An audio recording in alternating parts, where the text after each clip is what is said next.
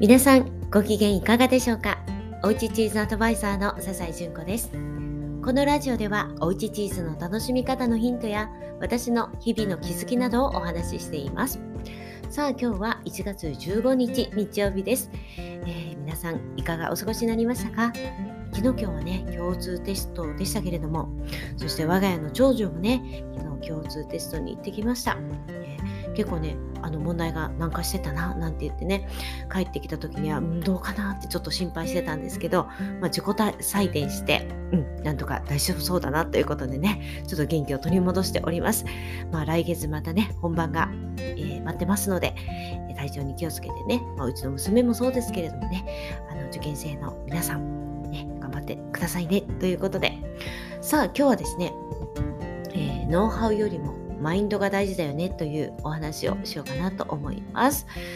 はい、というのも今日はですね、えー、まあ、みんなねお買い物に行ってたんですけど私は一人何をしていたかというとですねお片付けしておりました。また今日もねびっくりするほどのゴミ袋が、えー、出てきましてねえこんなにも、いらないものに囲まれていたのかとね、まあ、ショックを受けるのと同時にいや非常にすっきりしたなという感じでねいやまだまだ片付けは途中なんですけれども、まあ、なんでねこんなことをしているかというと、えー、年末あ違うな年明けにね本屋さんに行って、まあ、何冊か気になる本をね買ったんですけれどもいろいろなビジネス本とかまあ、小説なんていうのも買ったんですがその中で人生がときめく片付けの魔法のこんまりさんの本をちょっと気になっていたので買ってみたんですね。まあ、この方はもちろんね有名なので知っていたんですけれどもつい先日ねリンクトインか何かで、まあ、この本が素晴らしいっていうのでね本当にこう片付けだけではなくって人生も変わるよみたいな話をねどなたかがされていたのでいやどんな風に変わるんだろうということでねあのちょっと読んでみたいなと思ってつい先日ねあの夢中になってさーっと読んだんですね。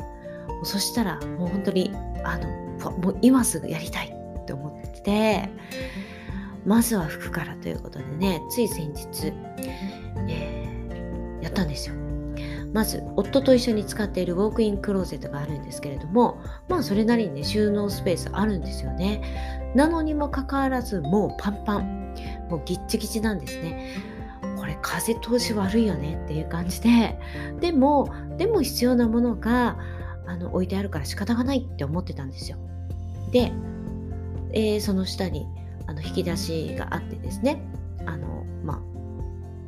足りないのでウォークインクロスセットだけでは足りないのでそこの下に引き出しとかを置いたりとかしてねもうそこも収納スペースがあったりとかあるいはそこだけでは足りないので屋根裏の、えー、小部屋に、えーま物置スペースがあるんですけれどもそこにシーズンオフのものがねたくさん眠っていたりとかするんですよね。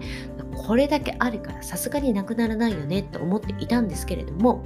まあ、こんまりさんのね、えー、片付け術によるとですね、まあ、まず服から手をつけましょうということでしかも全ての家の中の全ての服をもう全部一堂に持ってきてもしそのオフのものも全部ね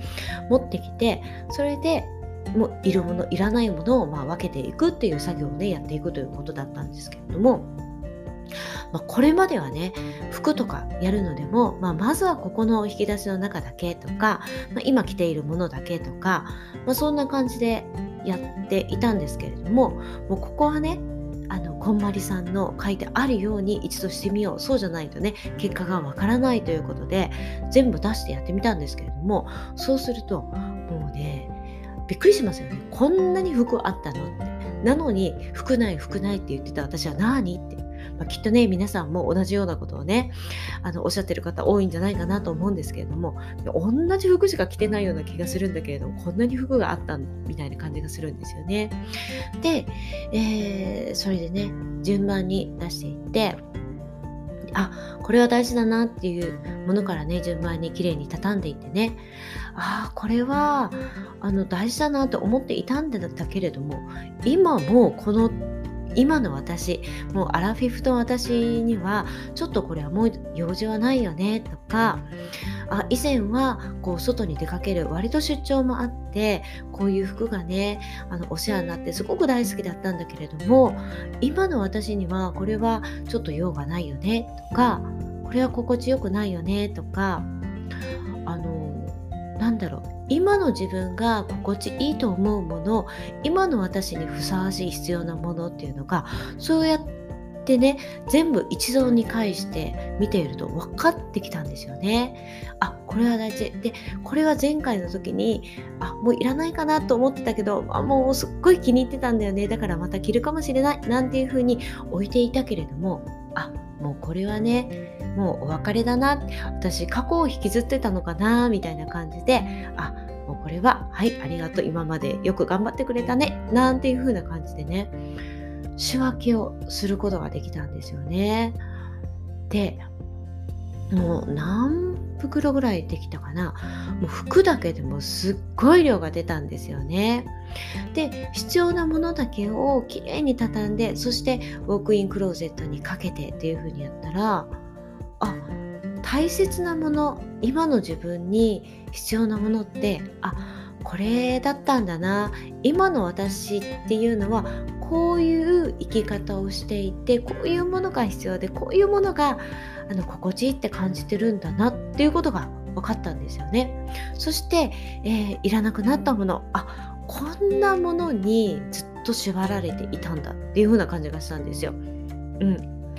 で以前は必要だったけれども今必要かどうかっていうのはやっぱり違うんだなと。なのにおそらく過去の自分に未練があったりしたのかなって初めて思ったんですよね。そんなに服でねそんなに深く考えたことはなかったんですけど、うん、変化を受け入れるっていうことができずに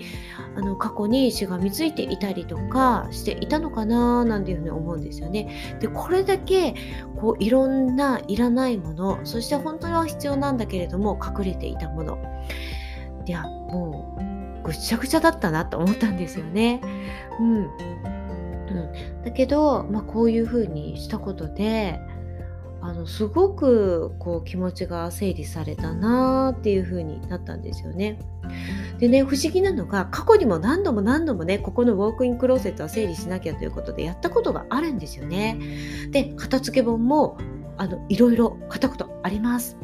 はい、ミニマリストの方の本も買ったこともあるし雑誌も買ったことがあります。うん、だけど、うん、だけどこんなにね一気に片付いたことって本当になかったんですね。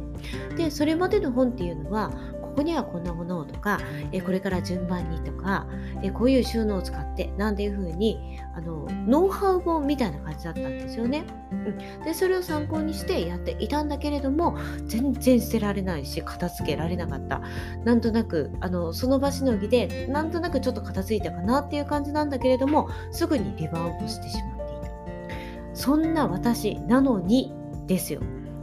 もう今回、えー、これを読んでですねこんなに変われるの？っていうふうに思ったんですよ。うん、でもう自分がすごくびっくりしたんですね。ここまで変われたこの本一冊で。で何が違うんだろうなということをねちょっと改めてね深く掘り下げて考えてみるとですねまあ、さっきまで言っていたように今までのはノーハン本だった。だけどこれ違うんですよね。でこんまりさんが本の中で言うように片付けはマインドが9割、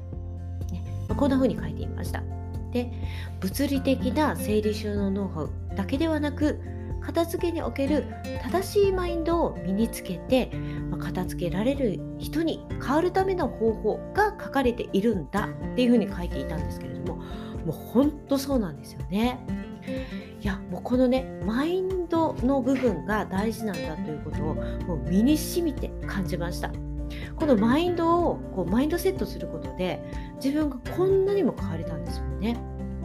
うん、でノウハウだけでは物を捨てられなかった。ね。でも片付けられないっていうのはもうそもそも今の自分に必要じゃないものがもういっぱい溢れているっていうところ、まあ、そこを何とかしなくちゃいけなかったのにそれをどうすることもできなかった。ノウハウだけではできなかった。だけどマインドを変えることで片付けられる人になる。そして片付けるられるようになった。というわけなんですよね。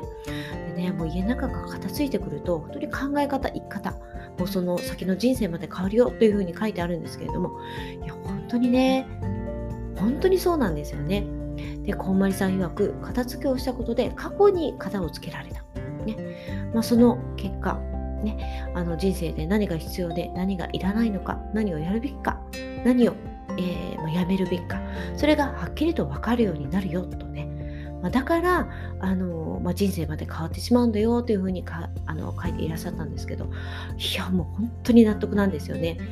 もうぜひ皆さんね、一度ね、この本、えー、こんまりさんの人生がとくめく片付けの魔法をね、読んでいただきたいなって本当に思いました。はい。で、まだまだね、片付け半ばなんですけれども、まあ、過去ではなく今に目を向けられるようになったなというふうに感じております。きちんと片付けすると、本当にね、こんなにハッピーになれることなんだなということを改めて感じることができました。ね、で片付けて人生が前向きになれるという気づきと先ほども言いましたけれどもやっぱりノウハウよりもマインドね、を変えるっていうことが大切。いやもうこれすっごく、まあ、今回の大きな学びになりました。もうこれまでノウハウを言っても何も変われなかった人がマインドを変えることで、えー、ねまあ、そのノウハウというのも、まあ、生かすことができたということなんですね。これ片付けだけではないですよね。仕事などにも関して言えることだなというふうに思います。まあね、最近ではあの仕事ではないんですけれども数名のメンバーであるプロジェクトを進めていたんですけれどもね、まあ、やることっていうのは、まあ、おおよそ決まっていたんですけれども、えー、なぜそれをするのか、まあ、それをどう進めるのか、どこを到達地点にするのかっていうのがね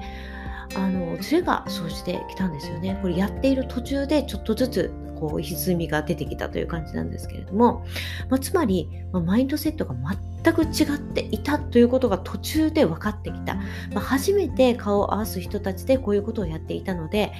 ま最初のね、えー、まあ、すり合わせっていうのが全然こうちゃんとできていなかったんだなあのきっと分かっているはず同じマインドだっていうふうに思い込んでいたのがあの今になってツケが回ってきたなという感じだったんですけれども、まあ、そうなるとねどんどんずれていくし結局目指すところがあのちょっとねずれていったなっていうねところがちょっと反省視点だったというところなんですけれどもはいということで、まあ、今回こんまりさんのねこの片付けの方法で、まあ、正しいマインドセット、まノウハウよりも正しいマインドセットが非常に大事なんだね、ということが分かりました。まあ、このことね、忘れないようにしたいなというふうに思っています。はい、ということで、今日はちょっと10分、ちょっとね、えーえー、過ぎちゃったんですけれども、はい、今日はこの辺りで終わりにしようかなと思います。ではまた明日お会いしましょう。